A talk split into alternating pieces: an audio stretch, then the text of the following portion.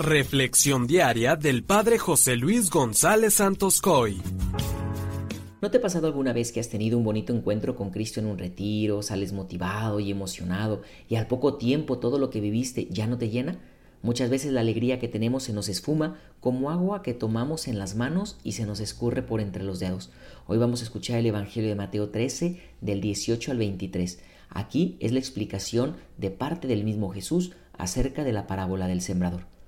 Jesús dijo a sus discípulos, escuchen ustedes lo que significa la parábola del sembrador. A todo hombre que oye la palabra del reino y no la entiende, le llega el diablo y la arrebata lo sembrado en su corazón. Esto es lo que significan los granos que cayeron a lo largo del camino. Los sembrados sobre terreno pedregoso significa al que oye la palabra y la acepta inmediatamente con alegría, pero como es inconstante, no la deja echar raíces y apenas le viene una tribulación o una persecución por causa de la palabra, sucumbe. Lo sembrado entre los espinos representa aquel que oye la palabra, pero las preocupaciones de la vida y de la seducción de las riquezas la sofocan y queda sin fruto.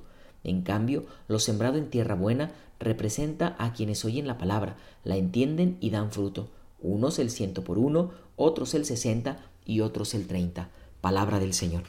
Hermanos, hoy el Señor nos la pone muy fácil a los sacerdotes porque Él mismo da la homilía, ya que nos presenta claramente los cuatro caminos o formas de responder a la semilla que Dios quiere sembrar en nosotros. Yo te invito a que reflexionemos cómo está en nuestro corazón, qué tipo de terreno es en el que está cayendo esa semilla o qué tanta disposición tengo para que esta semilla dé un fruto abundante.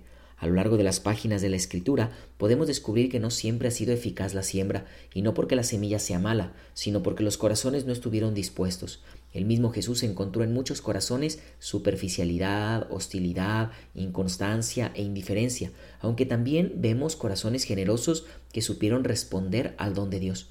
¿Qué tipo de respuesta le estamos dando hoy al Señor?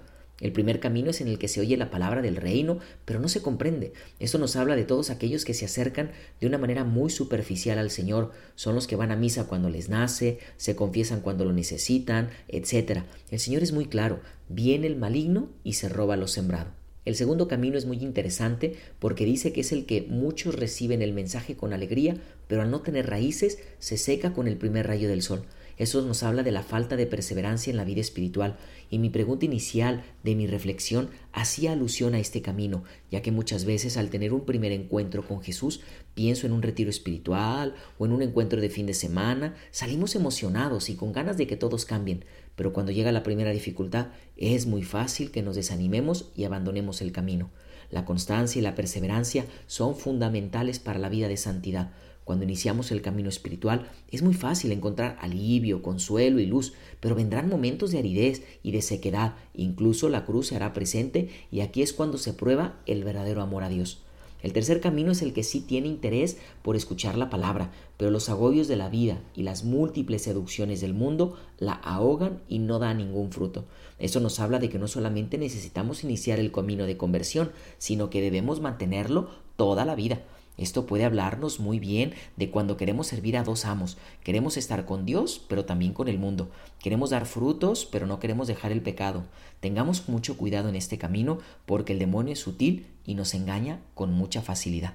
El cuarto y último camino es el de aquellas personas dispuestas y generosas, en donde la semilla sembrada sí dio fruto.